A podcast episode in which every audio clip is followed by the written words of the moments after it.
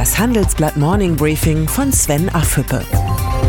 Guten Morgen allerseits.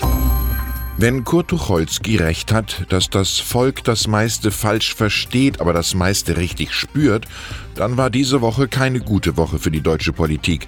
Ein Verfassungsschutzpräsident, der der Kanzlerin öffentlich widerspricht, wird nicht entlassen, sondern von seinem Dienstherrn zum Staatssekretär befördert. Eine SPD-Chefin, die zuvor die Entlassung dieses Verfassungsschutzpräsidenten gefordert hatte, stimmt dem schmutzigen Deal zu, um die Koalition nicht zu gefährden. Und am Spielfeldrand steht eine Kanzlerin, die dem unwürdigen Spektakel teilnahmslos zuschaut. Führung null. Haltung Fehlanzeige. Politikverdrossenheit 100 Prozent. Die Causa Maaßen ist kein harmloser Schildbürgerstreich gewiefter Politiker. Sie beschädigt dauerhaft das Vertrauen in die Große Koalition. Der Fall ist der letzte Beweis dafür, dass die politische Führung in Berlin mittlerweile so weit von den Wählern entfernt ist wie der Mars von der Erde und die Kanzlerin für den Zusammenhalt der Koalition offenbar bereit ist, jeden Preis zu zahlen.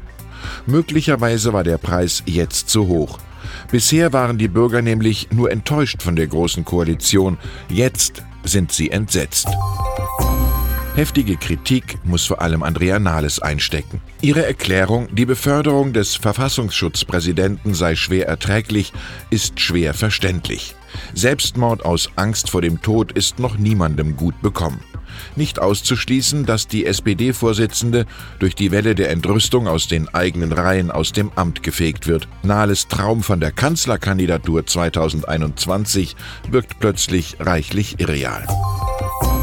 Vizekanzler Olaf Scholz hat die Situation und seine Chance bereits erkannt. Der Instinktpolitiker aus dem hohen Norden arbeitet unbeirrt an seinem Profil als oberster Bürgerversteher des Landes. In einem Gastbeitrag für das Handelsblatt erklärt er die Wohnungsnot zur zentralen Frage unserer Zeit. Hier schreibt nicht der Bundesfinanzminister Scholz, sondern der SPD-Chef der Reserve. Die Problemlöser-DNA hat auch Jens Weidmann.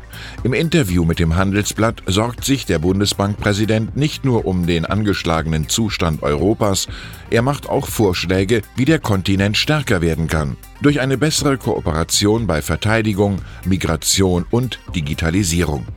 Weidmanns einziges Problem, die Bundesbankzentrale in Frankfurt ist für die Bundesregierung oft noch weiter weg als der Wähler. Wie digital ist Deutschland wirklich?